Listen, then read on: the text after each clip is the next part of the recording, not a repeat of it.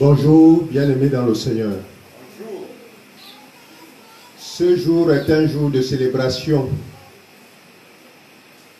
parmi tant d'autres, parce que dimanche après dimanche, nous sommes dans la présence de notre Dieu pour lui apporter un culte qui est lui agréable.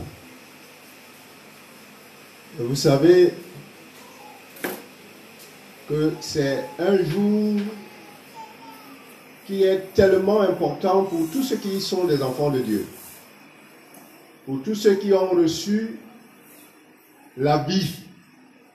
C'est un jour qui est plein, plein, plein d'importance. Parce que c'est un jour où on est dans la présence de son Dieu d'une manière solennelle avec des frères et sœurs. C'est un grand jour de solennité. Et c'est pour cela que notre prédication va porter sur un thème dont je cite Il est bon de célébrer l'Éternel. Nous allons voir pourquoi il est bon de célébrer l'Éternel. Lisons dans le psaume 92 ce que le psalmiste nous dit. Le frère Anos peut nous lire.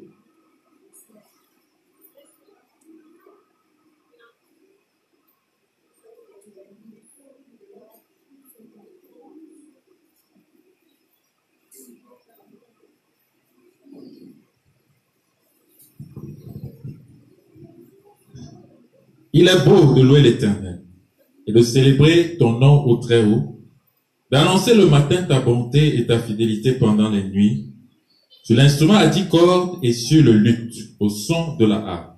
Je me réjouis par tes œuvres, ô Éternel, et je chante avec allégresse l'ouvrage de tes mains, que tes œuvres sont grandes, ô Éternel, que tes pensées sont profondes. L'homme stupide n'y connaît rien et l'insensé n'y prend point garde. Si les méchants croissent comme l'herbe, si tous ceux qui font le mal fleurissent, pour être anéantis à jamais. Mais toi, tu es le Très-Haut, à perpétuité, ô Éternel. Car voici les ennemis, ô Éternel, car voici tes ennemis périssent, tous ceux qui font le mal sont dispersés. Et tu me donnes la force du buffle, je suis arrosé avec une huile fraîche. Mon œil se plaît à contempler mes ennemis et mon oreille à entendre mes méchants adversaires. Les justes croissent comme le palmier, ils s'élèvent comme le cèdre du Liban, plantés dans la maison de l'Éternel, ils prospèrent dans les parvis de notre Dieu. Verset 15. Ils portent encore des fruits dans la vieillesse, ils sont pleins de sève et verdoyants, pour faire connaître que l'Éternel est juste. Il est mon rocher et il n'y a point lui d'iniquité. Amen.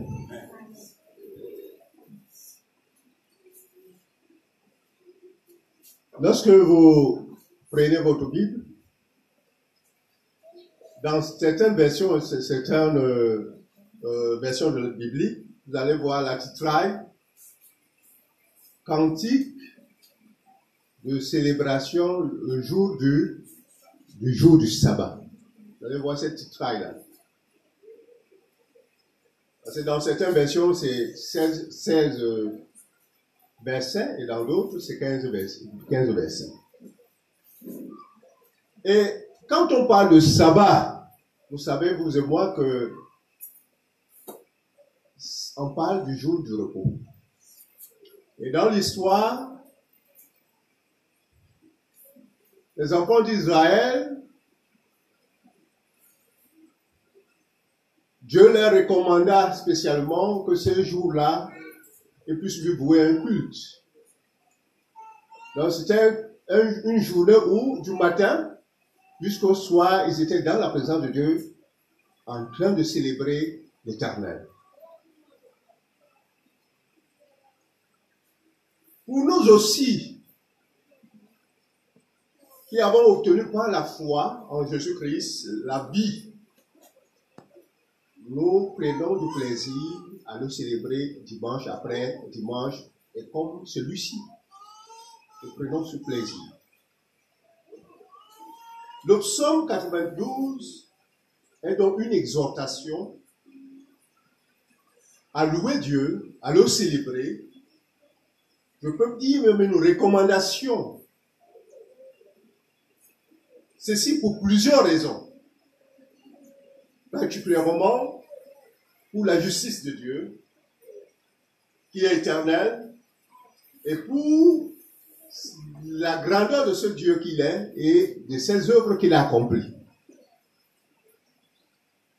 Lorsque nous ouvrons dans le psaume 92, dans son verset 2, il est dit, je cite, il est bon de célébrer l'éternel et de salmodier en l'honneur de ton nom au très haut.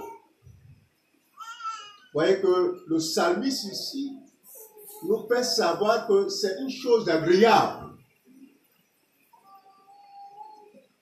c'est une chose qui est douce, douce. C'est quelque chose de réjouissant. C'est un plaisir délicieux et non pas un fardeau. Beaucoup de gens, lorsqu'ils sont dans la présence de Dieu, c'est comme si c'était un fardeau.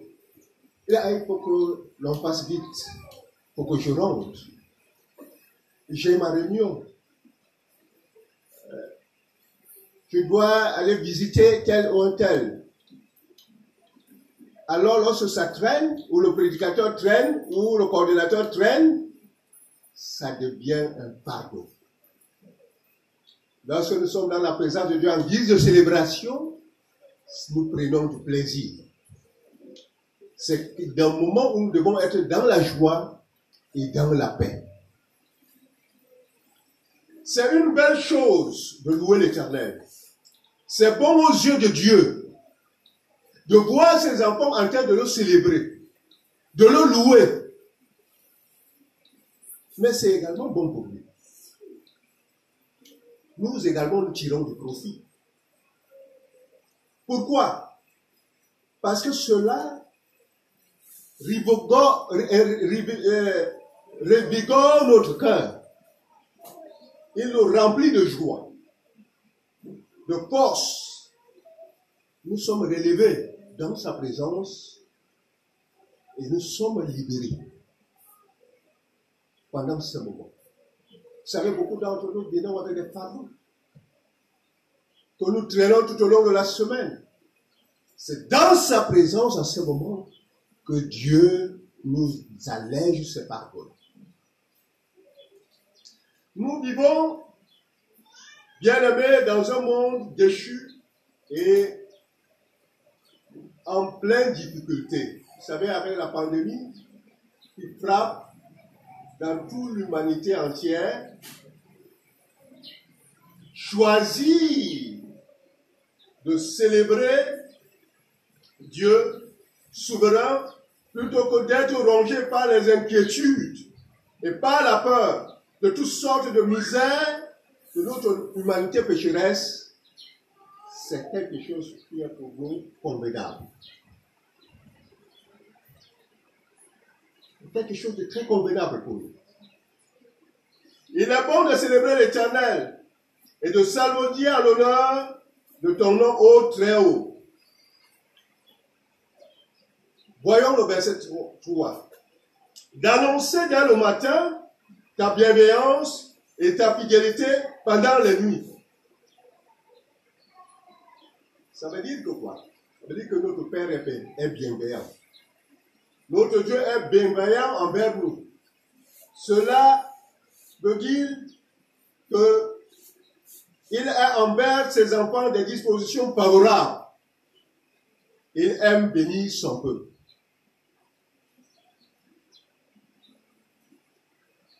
Nous voyons donc que Dieu est fidèle.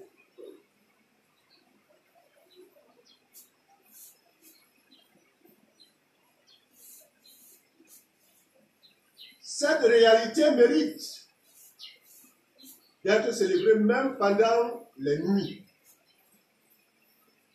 Savons si d'annoncer ta fidélité pendant les nuits.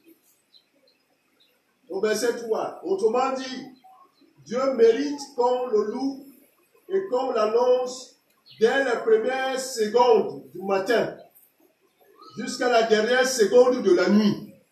C'est-à-dire qu'aujourd'hui, ce dimanche, on devrait commencer à le louer dès les premières secondes du matin.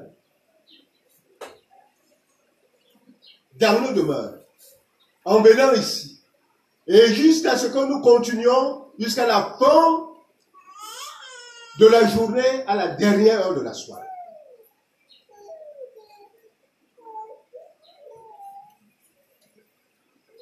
Cela démontre ainsi, bien aimé, la bienveillance et la fidélité de Dieu. Et ainsi, nous remarquons par là que ces deux choses sont incessantes. Louange et célébration doivent être aussi incessantes pendant des jours comme celui-ci.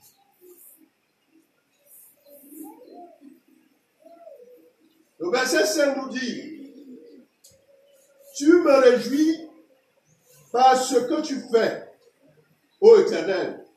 J'acclame les œuvres de tes mains, les œuvres de Dieu. Ce que Dieu fait, c'est toujours un grand sujet de réjouissance et de célébration.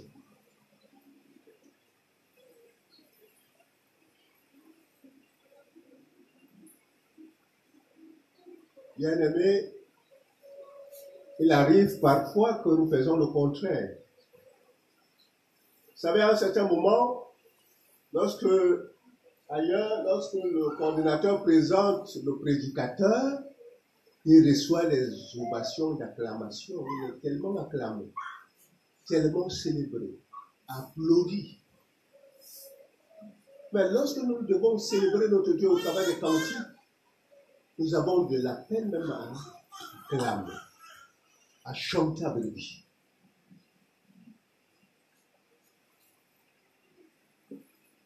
Bien aimé, notre louange donc devait être une réponse joyeuse par rapport aux œuvres de Dieu, ce que Dieu a accompli.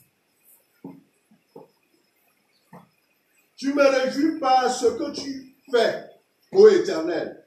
Les œuvres de la création, de la providence et de la rédemption nous donnent de très abondantes raisons de nous réjouir en Dieu. Comme dit Apocalypse, tes œuvres sont grandes et admirables, Seigneur, Dieu Tout-Puissant, grand et admirable. Les œuvres de Dieu, rien qu'à les voir, nous devons jubiler sa puissance qu'il manifeste en intervenant dans chacune de nos vies d'une manière particulière et d'une manière commune devrait nous amener et provoquer à élever des chants de reconnaissance avec joie envers notre Créateur. Notons une chose, Lorsque le, le, le, psalmiste euh, acclame non pas ses propres œuvres, mais il acclame toutes les œuvres de Dieu. Des œuvres qui ont été faites des mains de Dieu. Mais l'homme aujourd'hui est prompt à se vanter. Lorsqu'il fait une petite chose, il est prompt à se vanter. Pourtant, c'est Dieu qui l'accorde cette grâce. Il est prêt à tout célébrer. Il multiplie les vantardises partout où il peut se trouver. L'homme aujourd'hui est célébré et adoré. Les chrétiens aussi par moment joue ce film-là, se retrouve à jouer ce rôle. Je parcourais l'autre jour une certaine rue à quoi Je vois campagne d'évangélisation Venez nombreux pour recevoir les délivrances et les guérisons du bishop de tel nom avec une grande affiche de sa photo était bien bien mise en avant. Ça c'est bon. C'est une manière de célébrer l'homme au lieu de célébrer le Seigneur qui fait ses miracles. Ailleurs, je ne dis pas que nous ne devons pas honorer les serviteurs de Dieu. Nous devons par contre, je crois que dans cette assemblée, nous sommes éduqués à ce que nous devons reconnaître et respecter les hommes de Dieu. Nous devons les honorer. Mais cependant, ne pas laisser les regards se détourner de la personne de notre Seigneur Jésus-Christ. Ailleurs, les hommes ont des escortes. Avant qu'ils n'entrent aussi, il y a moins 10 personnes qui sont entrées. Et pendant qu'il prêche, il va à gauche, il va à droite, il y a sa garde personnelle et rapprochée.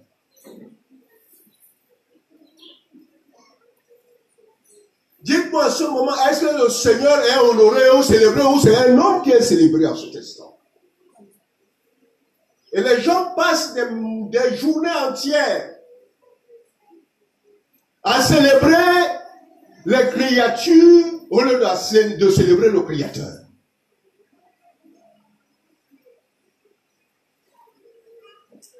Verset 6 continue en nous disant que tes œuvres sont grandes, ô Éternel, combien profondes tes pensées. C'est cette grandeur incomparable de Dieu que nous avons souvent l'habitude de chanter. Nous avons souvent l'habitude de chanter ça ici. Et c'est pas quand nous chantons souvent les cantiques, est-ce que nous les, nous les approprions? Est-ce que nous réalisons ce que nous chantons Prenons par exemple le, le 71. Nous disons souvent Dieu Tout-Puissant. Quand mon cœur considère tout l'univers créé par ton, ton pouvoir. Je me demande bien si nous comprenons ce que nous déclarons. Et à ce moment, pendant que nous sommes en train de célébrer ou de chanter ce cantique, on ne voit pas l'expression de ce que nous, déclarons. Mais je ne voudrais pas vous passer à l'épreuve. Ce n'est pas une colle. Je voudrais que nous chantions ce cantique. Prenons nos recueils. Et que nous célébrons véritablement ce Seigneur. Dieu Tout-Puissant, comme on considère tout l'univers et par ton pouvoir. Le ciel d'azur, les étoiles tonnerre, le plein matin, où les ombres du soir, de tout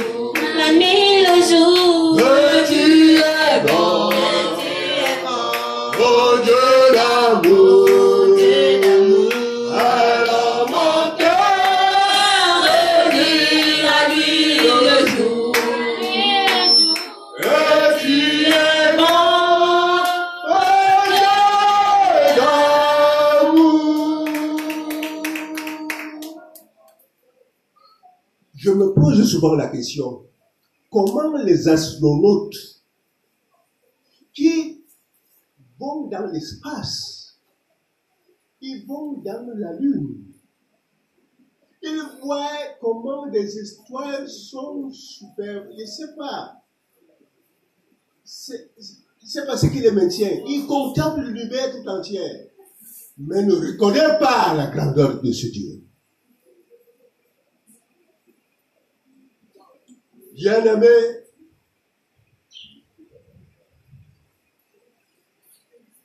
ce n'est pas tout le monde qui voit que Dieu est grand. Il y a beaucoup des aveugles.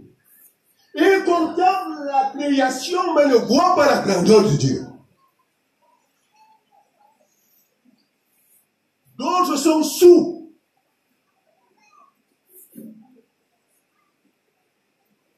Quand tu entends les cris des oiseaux là,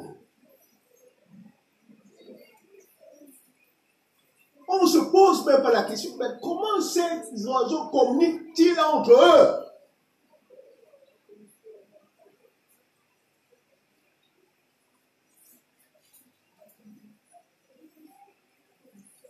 Regardez bien le verset 7.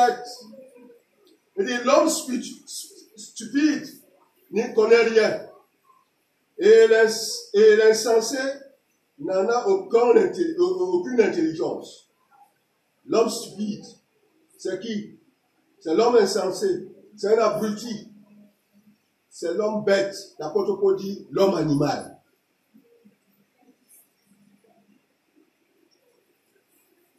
Lui, il ne peut pas jubiler devant la grandeur de Dieu. Pour lui, les œuvres de Dieu, il ne croit pas cela. Je suis allé à Kribi un jour, en Bois Manga plus précisément, et je suis allé à la plage. Bien aimé, quand vous voyez les étendues d'eau, à perte de vue, c'est comme si les eaux allaient rencontrer le ciel. Vous ne vous posez pas la question Ça, est-ce c'est l'ouvrage d'un homme pour que les gens adorent les esprits des hommes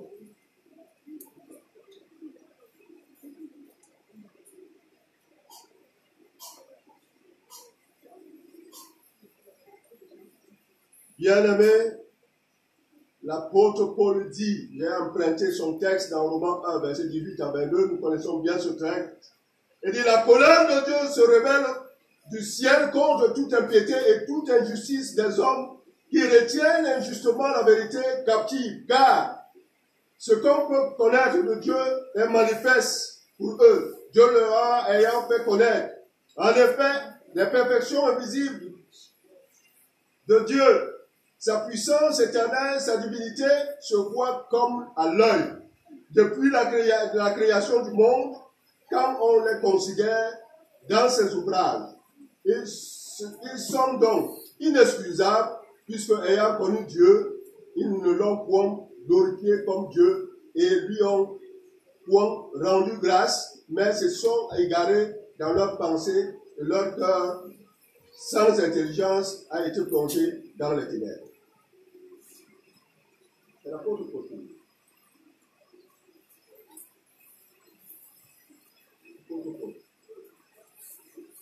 L'incroyant ne peut donc pas comprendre et ne comprendra rien à ce que l'œuvre, à, l'œuvre réalisée par Dieu dans le monde et en nous, les chrétiens. L'incroyant ne comprendra pas ces choses. Mais nous, nous admirons l'extraordinaire grandeur de la puissance de Dieu. C'est tellement admirable. C'est pour cela que nous sommes là. Bien aimé, pourquoi les gens disent que quand Dieu dit qu'ils n'auront pas d'excuses, l'évangile n'est pas seulement ce que Christ a laissé. L'évangile n'est pas seulement ce qui est écrit ici, c'est aussi la création de Dieu. Même par la création de Dieu, les gens se rendront coupables devant Dieu. Personne ne dirait, on ne m'avait pas prêché l'évangile. Quand toi tu voyais les étoiles, et toi tu pensais qui les a fait.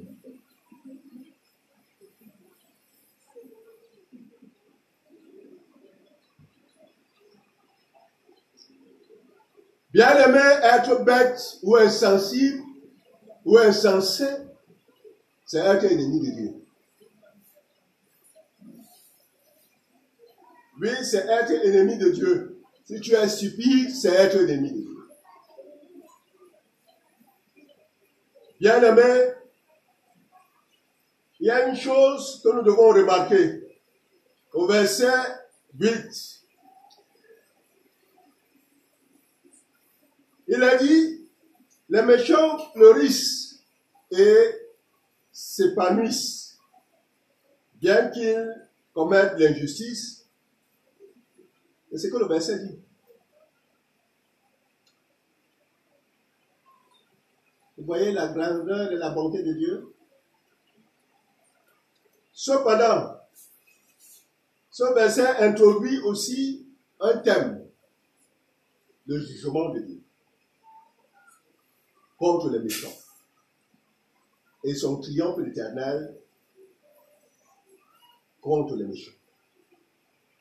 Les méchants qui fleurissent et s'épanouissent vont recevoir tôt ou tard une visite, la visite du jugement de Dieu. C'est la conséquence inévitable de leur méchanceté.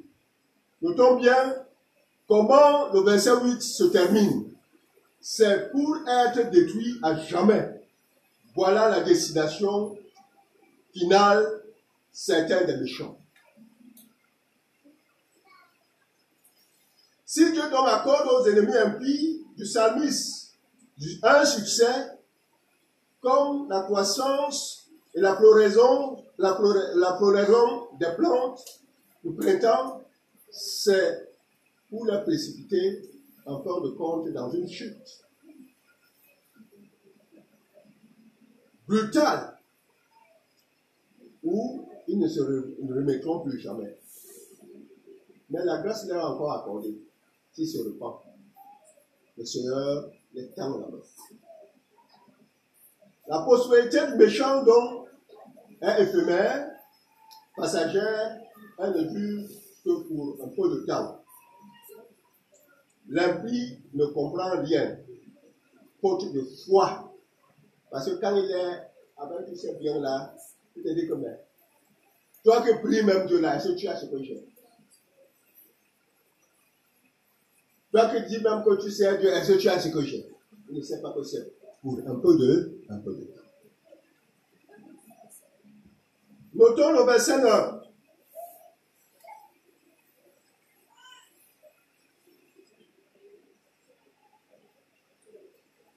Il y a un contraste par rapport au verset 8. Mets-toi là-haut, pour toujours tu es éternel. Le verset 9 nous montre que Dieu, malgré les apparences ici-bas, Dieu est au-dessus de, tout, malgré les apparences des uns des autres. Dieu est au-dessus de, de tout. Les hommes peuvent s'élever, mais ils s'abaisseront toujours. Oui, Bouddha, Bouddha s'était élevé. Il s'est abaissé. Mahomet s'est élevé, il s'est abaissé. Les hommes, quelle qu'en soit la nature, même Capot Philippe, il s'est élevé, il va s'abaisser. Les hommes pourront se lever, mais ils n'auront pas s'abaisser. Dieu, lui, il est au-dessus de tout. Voilà l'une des raisons que nous devons, doivent nous pousser à célébrer notre Dieu. Au verset 10, il a dit, car voici tes ennemis, ô éternel, ils périssent. Tous ceux qui commettent l'injustice sont dispersés. Ceux qui disent être ennemis de Dieu, voilà ce qui les attend. Leur sort est écrit.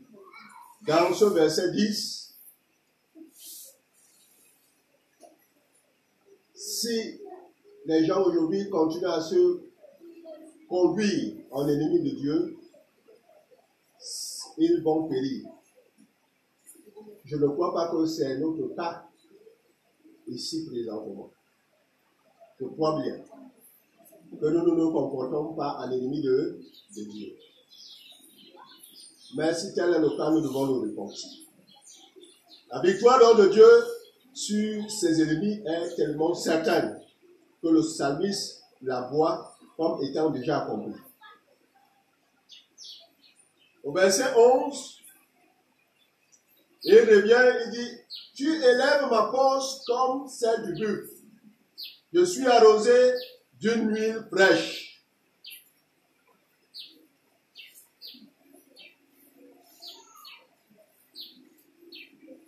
Voyez-vous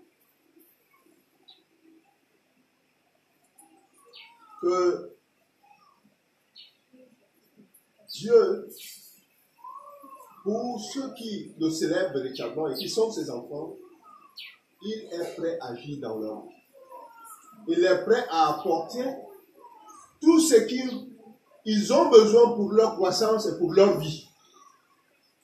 Il leur donne la force. Il les soutient dans les épreuves. Dans les moments difficiles, il est celui qui les assiste. Même quand bien ils sont renversés par leurs ennemis, il les relève. Dieu est notre bouclier. C'est notre bras fort. Si nous avons Dieu avec nous, il sera contre nous. Si nous avons Dieu avec nous, qui peut être contre nous Vous savez, quand les nations étrangères entendaient que Israël s'approchait, et dans leurs alentours, dans les contrées aux alentours, ils avaient peur. Ils n'avaient pas peur d'Israël, mais ils avaient peur du Dieu des enfants d'Israël. Vous avez l'astuce des Gabaonites, parce qu'ils avaient peur de la nation. Au verset 12, le psalmiste dit ceci, mes regards s'arrêtent sur mes détracteurs et mes oreilles entendent ceux qui se dressent méchamment contre moi. Bien-aimé, remarquez que dans ce verset, le contraste entre ce regard du fidèle sur la victoire et le regard du méchant qui épie son, son adversaire, grâce au secours divin, le service est victorieux et il a la paix. Il le dit ici avec assurance.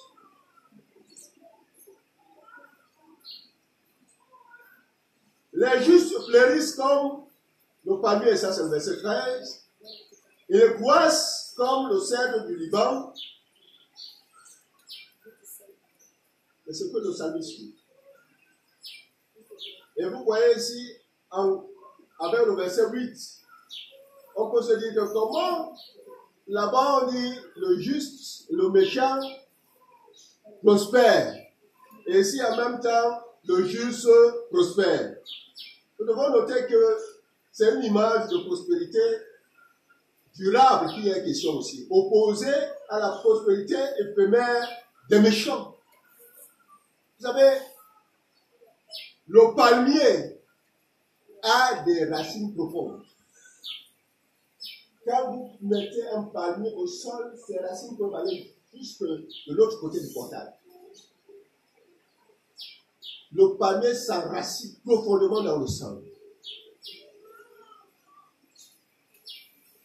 Nous devons donc savoir le chrétien ou le juste est celui qui bénéficie des grâces et des privilèges du Seigneur parce qu'il est planté dans un sol qui est fertile. Il est fertile, c'est un sol qui est mondé par les soins de Dieu. Au verset 15 de quand ils sont encore féconds, dans la vieillesse, ils sont pleins de sève et de voyants. Contrairement, dans la vie des impies, nos chrétiens portent le fruit sans cesse. Ils n'arrêtent pas de porter le, le fruit. Parce que lui, il a la vie. Et une vie qui lui a été communiquée une fois pour, pour toutes.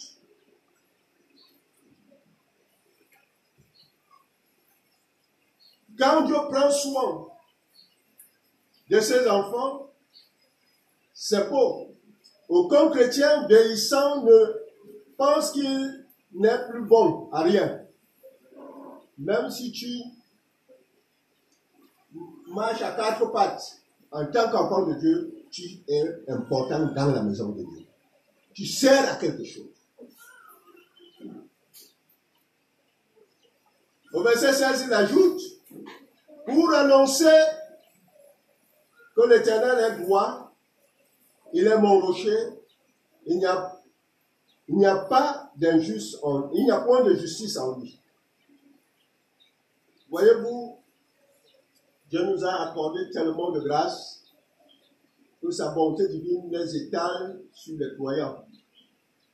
Et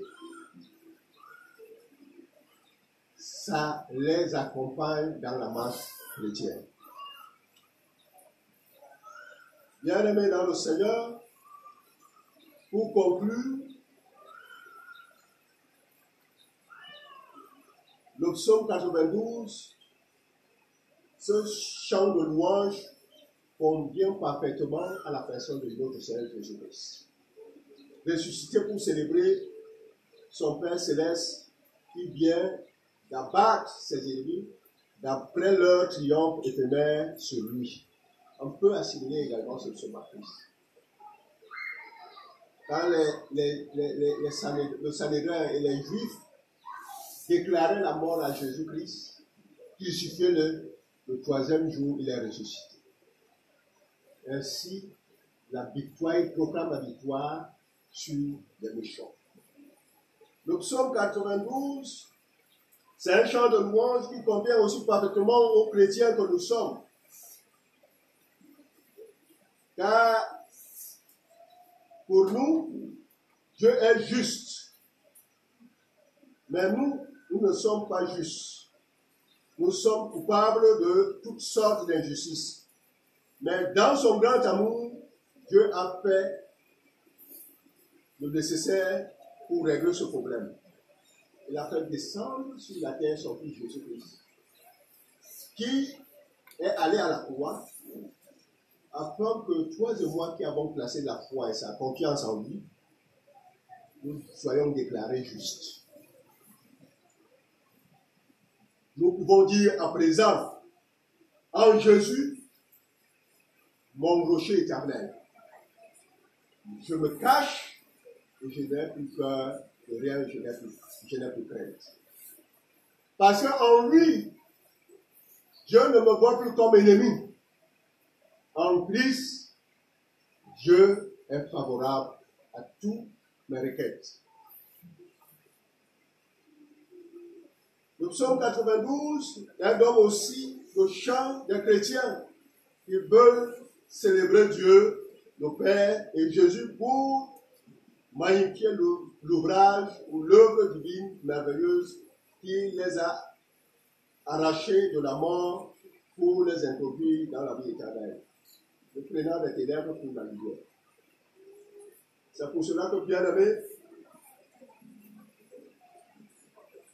en concluant, des chrétiens qui chantent la bonté de Dieu éternel, ce sont des chrétiens qui ont été renouvelés dans la maison du Seigneur, comme dans une terre fertile, où ils doivent fleurir en abondance, porter du fruit, dans la fraîcheur et dans la vigueur d'une jeunesse spirituelle sans déclin. L'inquiétude, donc, peut arriver, comme c'est le cas, pendant les moments difficiles, quand nous sentons insécurité, dans l'insécurité, nous ne pouvons pas aller frapper ailleurs, nous ne pouvons que venir à notre Seigneur Jésus-Christ. Quand la tristesse et l'anxiété et le stress nous tapent sur l'épaule, nous ne pouvons pas vers un autre rocher que celui du Seigneur Jésus-Christ, qui est un rocher qui nous rassure et qui nous préserve et nous garde. Rappelez-vous le cantique 92, l'homme jouissant, il faut bien traduire ces moments de détresse et qui peuvent se transformer en moments de prière. L'homme jouissant, flot en furie, en tout moi je n'ai pas peur, parce que nous sommes sur la couverture de notre Seigneur de gloire. Nous allons finir cette prédication en chantant le 92 plus précisément. Prenons nos.